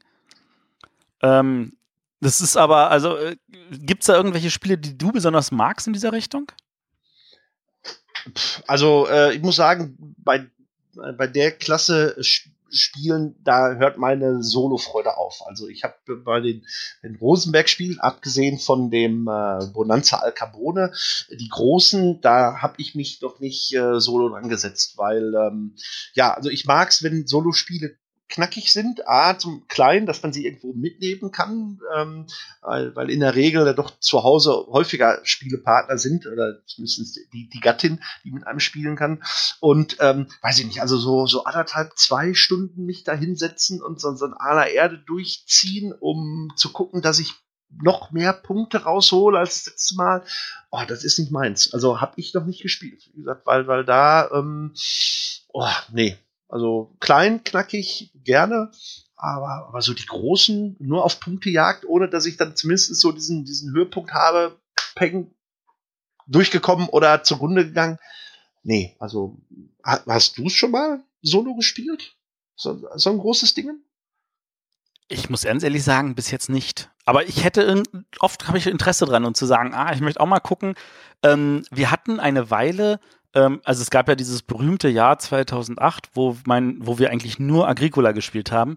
Und es ist halt so weit gekommen, dass sogar meine Frau sich halt hingesetzt hat und das halt solo gespielt hat, weil sie einfach auch von dem Spiel nicht genug bekommen hat. Okay. Auch in erster Linie nur darum, einen schönen Score hinzukriegen. Und ähm, da gab es dann also auf, auch äh, im Forum von Lookout gab es dann Leute, die dann haben halt geschrieben, okay, ich habe mit folgenden Karten und folgenden Aktionen kannst du so und so viele Punkte. Ähm, da, da, da wurde es richtig gefühlt eine ganze Wissenschaft drumherum, äh, wo dann die Interaktion für einen Solitärspiel an der Stelle dadurch kam, dass man sich halt darüber fachsimpelnd austauschen konnte, was ja auch eigentlich spannend ist. Aber da sieht man doch, dass es doch ein, äh, eine groß eine große Nische gibt oder zumindest ein groß, das Publikum groß genug ist für solche Spiele. Ähm, äh, und, und solange es dann halt Fans gibt, die sagen, hey Mann, ich knie mich da so rein und ich finde das cool, äh, da, weiß ich nicht, da kann ich also nicht davon reden, dass das sowas dann asozial ist, nur weil ich keine Interaktion habe. Da sind wir wieder an dem Punkt, wenn es genug Leute gibt, die es toll finden, ja, warum denn dann nicht? Ja, ich finde zum Beispiel so, gerade bei diesen dicken Sachen, diesen Solo-Modus ganz schön, um mal so die Regeln anzufühlen. Ohne dass ich jetzt äh, eine komplette Partie bis zum Ende spiele, um äh, zu sehen, okay, äh, so und so viele Punkte habe ich, aber um zu sagen, okay, äh, morgen wollen wir das mal alle zusammenspielen und ähm, damit ich nicht nur die Regeln theoretisch weiß, kann mhm. ich mir den Solo-Modus auch mal schnappen und sagen, okay, jetzt spiele ich das mal durch und guck mal, aha, so ist die Zugreihenfolge, das passiert dann, das muss ich dann machen. Mhm. Da sind diese Solo-Varianten dann natürlich auch mal recht praktisch. Ja, zum Kennenlernen ist natürlich tatsächlich mhm. praktisch. Ähm, ich ich habe was zum, zum, zum, äh, zum Video greife. Ja, wobei ich das festgestellt habe, zum Video, das reicht, um die Regeln zu verstehen, aber das Spiel selber als ein ersten Gefühl zu kriegen, finde ich, hat es dann doch geholfen, Solo zu spielen. Das stimmt, ja. Ähm, äh, eine Variation von Punktzahlen an der Stelle fand ich äh, den Solo-Modus bei Crisis. Weil bei Crisis ist es ja so, dass man versuchen muss, auf der einen Seite ähm, viele Punkte zu kriegen, auf der anderen Seite nicht nur mehr als die anderen, sondern auch mehr als das Spiel einem immer wieder abverlangt. Und im Solo-Modus ist das manchmal tatsächlich einfach nur ein, es ist mir völlig egal, wie viele Punkte ich habe, solange ich dabei nicht abkacke auf dem Weg dahin. Mhm. Und das fand ich ein sehr, sehr angenehmes Gefühl. Ähm, also das ist, das fühlte sich dann natürlich auch erstmal wieder wie eine Puzzleaufgabe an. Ähm, weil der, der, der Zufallsfaktor bei Crisis natürlich gerade mal limitiert ist auf, okay, welche Fabriken liegen aus mhm. und äh, welche Plättchen kommen jetzt wann für den Export. Aber äh, das fand ich an der Stelle tatsächlich spannend als anderen Ansatz wobei ich zugeben muss, ich habe es, glaube ich, letztes Jahr ähm, 40, 50, 60 Mal erklärt, aber ich habe es noch nicht solo gespielt. Das, das Tolle an Crisis ist, dass die äh, Spielerzahl abhängig das Spiel immer ganz andere Schwerpunkte hat. Also je mehr Spieler es werden, desto wichtiger wird der Export und je mehr weniger Spielern ist dann immer wichtiger, welche Fabriken ich kriege. Ähm, das, das fühlte sich wunderbar an und vor allem dadurch, dass natürlich für jede Spielerzahl auch verschiedene Schwierigkeitsmodi dabei liegen. Also an der Stelle eine Empfehlung nochmal für Leute, ähm, wenn ihr äh, irgendwo noch ein Crisis seht, greift zu. Ähm, aber nun gibt es ja nun nicht nur gegen Punktzahlen, sondern es gibt ja auch welche, wo Mitspieler simuliert werden. Also das, das, das muss es nicht nur als Solospiel geben, das gibt es natürlich auch zum Beispiel, wenn man das normale Seven Wonders zu zweit spielt, da gibt es ja auch einen Modus, wie ein dritter Spieler simuliert wird. Aber bei ganz vielen Spielen ist es ja auch so, dass wenn man alleine spielt, man halt gegen etwas spielt, wo, wo automatisch was passiert. Ähm, bei, konkretes Beispiel jetzt bei Size, ist es so, da liegt ein ganzes Deck dabei für einen Automaten. Der, da deckst du auf und dann guckst du nach, okay, was macht der jetzt genau? Ähm, bei Russian Railroads gibt es den äh, Emil, diesen Hund, der dann einfach sagt, okay, ich nehme jetzt folgende Aktionen, das wird einfach zufällig aufgedeckt und man versucht dann trotzdem, ähm, klar, natürlich immer noch viel Punkte rauszuholen, aber in erster Linie halt mehr als, als äh, irgendwie ansonsten möglich. Ähm, oder als Settlers. anderes Beispiel. Bitte? Imperial Settlers. Imperial Settlers, genau. Da versucht man auch äh, in diesen fünf Runden möglichst viele Punkte zu machen. Oder äh, als Variation war aber von bei 50 for State, wo es nicht eine feste Anzahl von Runden ist, sondern äh, eine Zielvorgabe, wer zuerst über die 25 geht und dann aber zu gucken, ähm, dass wenn man über die 25 geht, dann möglichst viel wieder über die 25 geht, weil der, ähm, der Gegenspieler halt ein automatischen System hat, der sagt genau, okay, jetzt zerstöre ich dir das, jetzt nehme ich dir das weg. Ähm, so, auch ein schönes Beispiel. Ja, das, das Burgen von Borgut Kartenspiel, das hat auch einen ähm, Solo-Modus mit, mit einem, ich weiß nicht, wer da genannt wird, der hat auch einen bestimmten Namen. Ähm, und äh, das ist auch knackig gemacht. Also äh, ich habe es drei, vier Mal gespielt und ich glaube, ich habe es nicht einmal geschafft, gegen, gegen das Spiel, gegen den, den äh, virtuellen Gegner zu gewinnen. Oh, das ist cool. Eigentlich müsste ich mir das jetzt tatsächlich noch besorgen. Ich war ja nicht so der Fan von dem Kartenspiel, obwohl ich das Brettspiel total liebe. Ähm, weil ich das Gefühl habe, man hat diese winzigen Karten und es braucht trotzdem mehr Platz auf dem Tisch. Ja, in der Tat.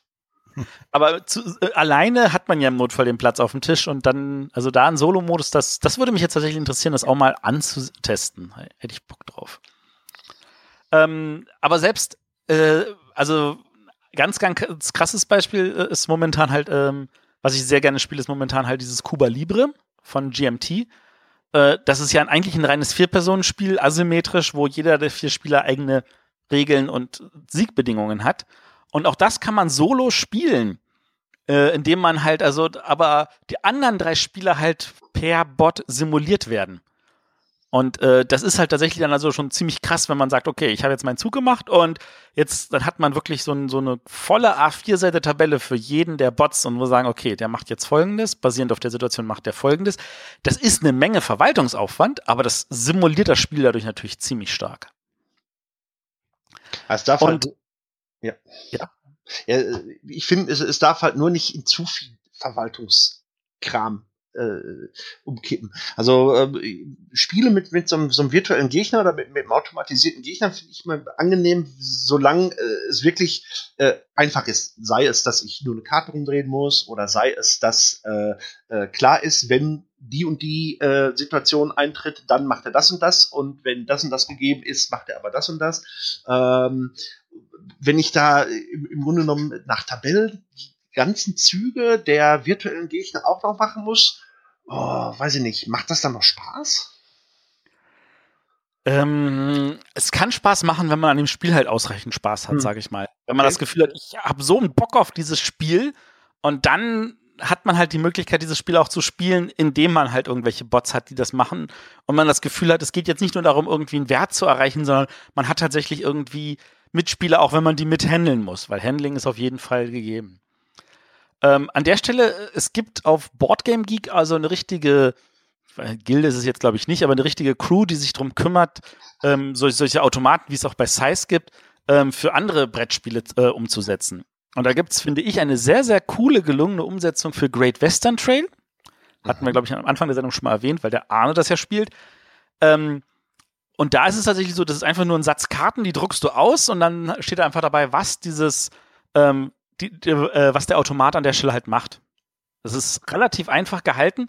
Ähm, aber das ist halt eine Möglichkeit zu sagen, okay, ich habe auch die Möglichkeit, Spiele, die überhaupt nicht dafür gedacht sind, wo Verlag oder ähm, Autor halt also keine Zeit oder keine Muße oder auch gedacht haben, das ist ja eigentlich Blödsinn, ähm, auch die kann man dann solo spielen. Also das finde ich total schön. Äh, ich werde mal gucken, dass ich vielleicht den Link raussuche, wo diese Gilde ist. Ja, wo wir jetzt gerade dann bei ähm, so Sachen sind außerhalb von Spielen. Es gibt ja sogar einen Podcast, der One-Player-Podcast, der sich nur mit Solospielen auseinandersetzt. Aber René, es gibt zwei Podcasts. Wie gibt's denn noch? Es gibt ja nicht nur den äh, One-Player, sondern es gibt auch noch, lass mich jetzt gucken, damit ich nichts falsch sage. Äh, es gibt noch den Table for One. Okay. Mhm. Da, da beschäftigen sich halt auch mit Solo-Varianten, mit äh, all diesen Sachen. Also Aber es gibt, gibt schon eine sehr große Community alleine um diese Solo-Spiele oder Solo-Varianten von Spielen. Also es scheint kein Einzelfenomen zu sein. Also gerade wenn ich jetzt mir vorstelle, ich hätte jetzt einen Job, wo ich an den Südpol musste für äh, drei Monate oder äh, auf eine Marsstation, ähm, dann finde ich sowas schon cool zu wissen, ich kann viele verschiedene Spiele spielen, im Notfall auch alleine spiele. Definitiv. Ja. Ähm, gut. Wollen wir zum nächsten Abschnitt kommen? Mhm. Und da ist etwas, was, was in der Vorbesprechung jetzt noch gerade aufkam, nämlich es gibt ja Spiele, die sind ja effektiv auch nichts weiter als Solo-Spiele ähm, mit vielen Spielern, nämlich die kooperativen Spiele. Also ich kann ein Pandemie halt auch alleine spielen, indem ich halt nur mit einer Hand spiele oder indem ich mehrere Spieler halt ersetze. Ähm, das gilt auch für so ein Spiel wie das Herr der Ringe Solo-Kartenspiel, äh, äh, was in erster Linie zwar als, als Solospiel gespielt wird, aber das kann ich natürlich auch mit zwei, drei, vier Leuten am Tisch spielen, ähm, als kooperatives Spiel. Ähm, es gibt aber auch Spiele, wo es schwierig wird. Und ähm, habt ihr auch irgendwie manchmal das Bedürfnis, ein Koop-Spiel alleine zu spielen? Oder habt ihr vielleicht eher das Problem, dass es dann eigentlich ein Alpha-Spieler alleine am Tisch spielt? Das ist doch super dann. Da kann einem keiner widersprechen. Äh, ja, ich mache das schon relativ oft. Wie gesagt, zum einen, um halt Regeln kennenzulernen. Gerade bei diesen ganzen Dungeon Crawlern oder sowas. Da bietet sich das auf jeden Fall an, äh, das auch solo zu machen. Äh, also ich habe da eine Menge Spaß dran. Und vor allen Dingen, gerade bei den Sachen, die jetzt App unterstützt sind, wie jetzt zum Beispiel Menschen aus Madness, ähm, wo ich diesen Overlord ja sowieso schon als App habe. Und äh, ob ich jetzt mit zwei oder drei Spielern das mache oder alleine, äh, klappt auch hervorragend dann. Äh, genauso wie ähm, es gibt ja die Road to Legend App für Descent 2 äh, Second Edition und da funktioniert das auch hervorragend. Ich sage, okay, ich äh, schnapp mir zwei Charaktere und äh, gehe jetzt äh, ins Dungeon und mache jetzt da so eine Kampagne klappt hervorragend, ohne dass man da ähm, groß was verliert, außer dass man halt alleine ist. Äh, oder auch ähm, Robinson Crusoe. Finde Oh ja, ich total toll. Äh, Solo auch. Ist noch mal schwerer, aber macht genauso viel Spaß. Liegt im Schrank, ist noch nicht gespielt.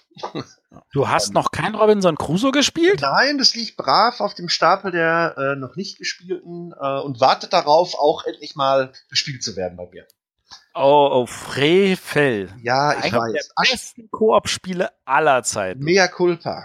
Wie konnte es bei der ich Vorbereitung das nur äh, passieren, dass wir das nicht gemerkt haben? Nur Ja, nachfragen müssen. Unglaublich. Wahrscheinlich kriege ich First Martians dann noch eher gespielt, als wenn es denn dann demnächst rauskommt, als Robinson Crusoe. Das ist die Zeit. Wir haben doch keine Zeit. Ja, und was machst du, statt anständig brav Solo zu spielen? Podcasten. Podcast. Ey, ey, ey, ey, ey, so wird das doch nichts. Nee, aber ähm, dieser Alpha-Spieler ist tatsächlich ein, paar, ein Grund, warum manche Leute ja Koop-Spiele nicht mögen, weil sie das Gefühl haben, dann, dann sitzt einer am Tisch und der kann das alleine spielen. Und äh, dann gibt's natürlich immer wieder so Spiele, wo du, wo die, wo das, wo versucht wird, das halt zu umgehen, dass das also auch tatsächlich von einem Alpha-Spieler alleine gespielt werden kann. Äh, zum Beispiel bei, äh, bei Pandemie ist es so, dass sie sagen, naja, du darfst halt deine Handkarten nicht vorzeigen. Also du, beziehungsweise du darfst keine Informationen darüber geben. Wo, wenn man kein Alpha-Spiel hat, dann sagt man sich, was soll diese blöde Regel? Man legt alle seine Karten auf den Tisch, alle wissen, wer was auf der Hand hat und dann diskutiert man gemeinsam, was der beste Zug ist. Ähm, es gibt aber ein bis zwei Spiele, wo das schwer bis unmöglich ist. Also wo wir, wo wir wirklich viel, viel gespielt haben, weil wir das halt festgestellt haben, es ist unmöglich, da mit einem Alpha-Spieler ranzugehen.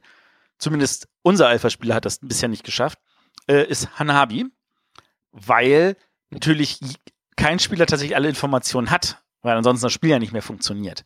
Dadurch, dass man halt wirklich seine eigene Hand nicht sehen kann, ähm, ist Hanabi bei uns mehr oder weniger das einzige Koop-Spiel ohne Alpha-Modus. Ein anderes Spiel, wo man, wo es immer wieder Leute gibt, die sagen, naja, da ist das aber eigentlich unmöglich und trotzdem unser Alpha-Spieler hat das geschafft, für alle Leute mitzuspielen, ähm, ist Space Alert. Weiß nicht, ob ihr euch an das Spiel erinnert. Ja.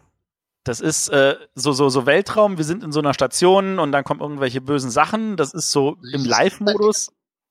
Da läuft eine CD mit, die erzählt ja acht oder zehn Minuten lang irgendwelche Sachen. Äh, danach brauchst du nochmal acht bis zehn Minuten, um das Ganze dann auszuwerten. Und du hast so auch so, so ein bisschen Roborelli, so du hast äh, äh Karten, mit denen du deinen Zug programmieren musst.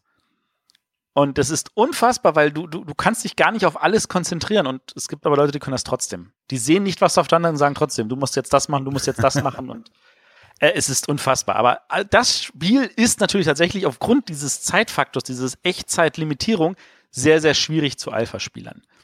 Und damit ist das natürlich ein Koop-Spiel, das für den Solo-Modus ungeeignet ist. Ja.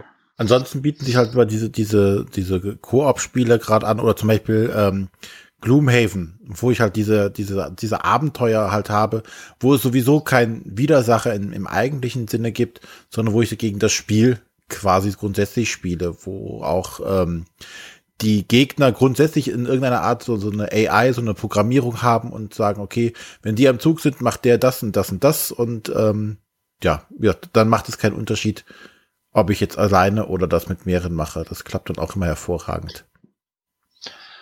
Von da aus ist es ja dann auch nicht mehr weit, bei so Spielen zu sagen, ein Exit-Spiel kann ich ja im Grunde genommen, wenn ich möchte, auch solo spielen. Ja. Also ich habe zwar noch von keinem gehört, der es gemacht hat, aber why not? Aber ich weiß nur, wenn ich ein Exit-Spiel solo machen würde, würde ich irgendwann da hängen und einfach nicht mehr weiterkommen. ja, die Gefahr ist natürlich größer, klar. Brauchst du halt länger.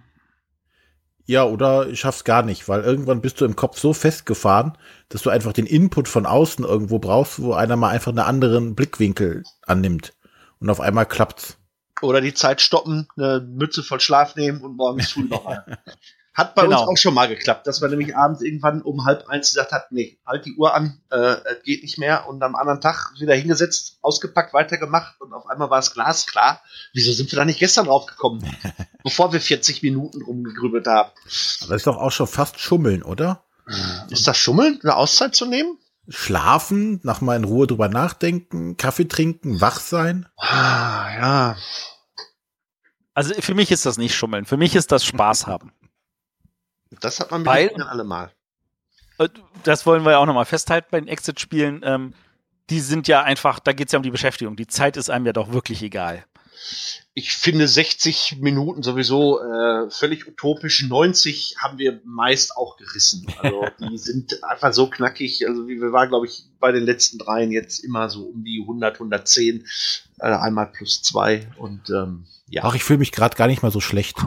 Die plus zwei, die habe ich im Nachhinein auch gesehen, dachte mir so, ah, das ist ja. also, also wirklich, ohne zu spoilern, es würde mich nicht wundern, wenn das mit diesem plus zwei äh, uns nochmal begegnen wird irgendwann. Und mit dieser Neugierde, naja, ich will nicht mehr sagen. Definitiv, definitiv. Und da muss ich sagen, also das ist auch nochmal äh, echt gelungen. Äh, man sagte nach den ersten drei, naja, was können denn da noch kommen? Aber sie haben wirklich unendlich viele coole neue Ideen gehabt. Absolut. Äh, und es, die sind auch tatsächlich gefühlt alle drei knackiger als die ersten drei.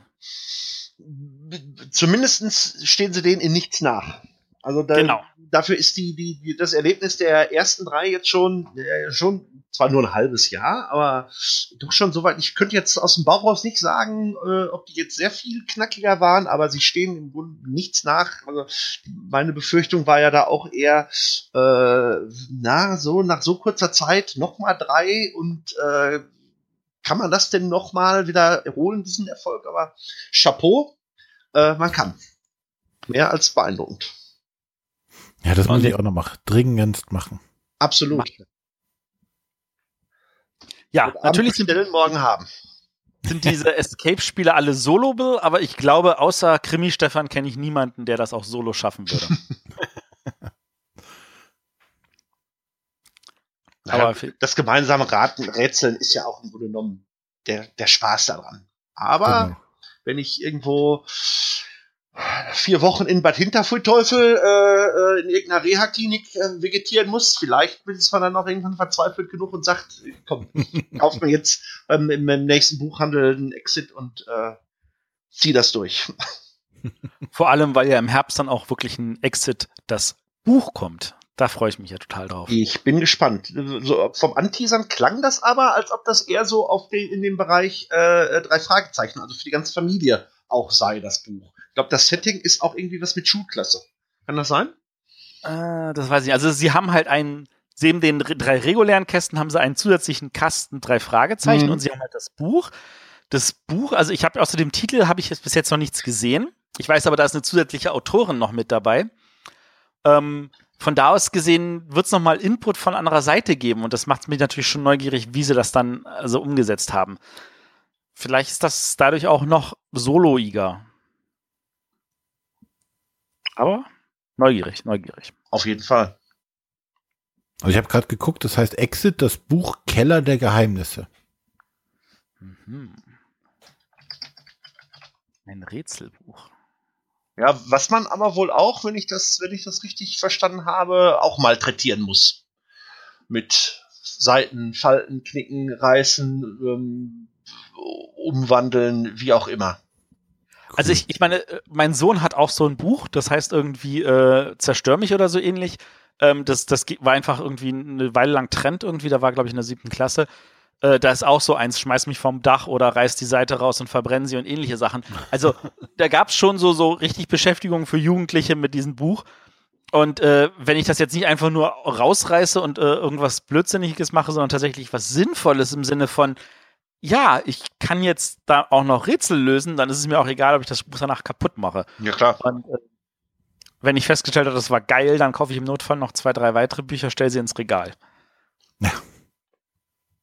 Ah, da haben wir es. Luca, Ben und Mina müssen nachsitzen. Ah, von ihren Lehrern keine Spur. Äh, seltsamerweise Raum U1 im Keller des Leonardo da Vinci Gymnasiums. Nur ein Zettel, der sie auffordert, die Aufgabe an der Tafel zu lösen. Also das Setting scheint also ähm, zumindest familiengerecht zu sein. Oh, ist auch nicht schlecht. Ja. Cool. Gut, ähm, haben wir noch irgendwas übersehen? Ich denke nicht. Also wir haben, denke ich, also wir haben natürlich keinen vollumfänglichen, aber wir haben, denke ich mal, die verschiedenen Arten, was bei Solospielen ist, äh, angerissen. Ähm, ansonsten, wir haben natürlich ganz, ganz, ganz viele spannende Spiele nicht erwähnt, wo jetzt natürlich unsere Hörer einspringen dürfen und sagen können, ah, das spiele ich vor allem sehr gerne solo, das würde ich echt empfehlen oder zu diesem und jenem Solospiel habe ich noch folgende Erfahrung oder ähm, das ist noch ein Grund, warum man vielleicht mit Solospielen sich beschäftigen sollte. Also wenn euch da irgendwas einfällt, wenn ihr irgendwas auf der Seele habt, was ihr loswerden wollt, schreibt es uns in die Kommentare, da lesen wir es am schnellsten, da freuen wir uns immer total drauf oder schreibt uns auf Facebook oder Twitter oder schickt eine E-Mail an Äh, äh, Ach, info at bretterwisser.de. Genau, der René kann das aber auch. Das ist sehr, sehr gut. Ich habe zwei Stunden vor der Sendung trainiert, damit ich den Arne wenigstens da vertreten kann. Sonst schaffen wir das ja nicht. Genau, Oder guckt genau. auf spielkult.de vorbei, da gibt's auch immer Infos über alle. Genau, der, der André, der sch schreibt nämlich für Spielkult. Das finden wir total cool. Schöne Grüße an den Ingo an dieser Stelle. Ähm, auch eine wunderbare Seite mit wirklich für vielen vielseitigen äh, Meinungen, weil da halt nicht nur einer schreibt, sondern ganz, ganz viele. Wie viel seid ihr derzeit? Oh, ähm, so um die 12 bis 15 äh, Rezensenten sind wir, glaube ich, Oh. momentan. Ja, so vom, vom äh, Kinderspielbereich über Familienspiele bis zu äh, Strategieknallern. Es hat so, hat so jeder so ein bisschen seine Nische, die er beackert. Und äh, ja, so haben wir natürlich breit aufgestellt. Super. Ja. Das ist schon toll. Genau. Und ähm, dann sind wir an dieser Stelle erstmal soweit durch. Ähm, wir freuen uns, wie gesagt, wenn ähm, ihr ins Feedback gebt oder äh, wenn ihr einfach mal äh, uns vielleicht auch ein paar Sternchen auf iTunes geben wollt. Ähm, ansonsten äh, ihr findet uns halt über die verschiedenen sozialen Kanäle. Und wir hören uns wieder in einer Woche. Womit hören wir uns in einer Woche, René? Da haben wir eine auf den Tisch Folge. Ähm, Ah, Das Thema ist mir jetzt gerade, ach nee, Würfelspiele waren's. Genau. Richtig, Würfelspiele, genau. Ähm, die nächste große Folge ist aber nicht in zwei Wochen, sondern in drei Wochen erst. Hä? Wir haben jetzt so, ein, so eine Sprungwoche. Ähm, das kommt daher, dass wir in einer Woche, äh, in zwei Wochen haben wir eine Special-Folge zur Kinderspiel des Jahresverleihung. Ach ja, die ist ja auch schon. Da bist du wieder live vor Ort, ne? Wir sind, äh, ja, ich bin wieder live vor Ort. Ich äh, werde wieder ein paar O-Töne einsammeln, die dann der Arne zusammenschnippeln darf und der René dann irgendwie ins Internet bringen. Kriegen wir irgendwie hin. Genau. Ja, dann nochmal vielen Dank, dass du bei uns warst, André. Ich danke für die Einladung. Immer wieder gerne. Hat, hat Spaß gemacht, ja. Das freut uns. Mhm. Ja, und dann äh, verabschieden wir uns an dieser Stelle und hören uns nächste Woche wieder. Bis dann. Tschüss. Tschüss. Tschüss.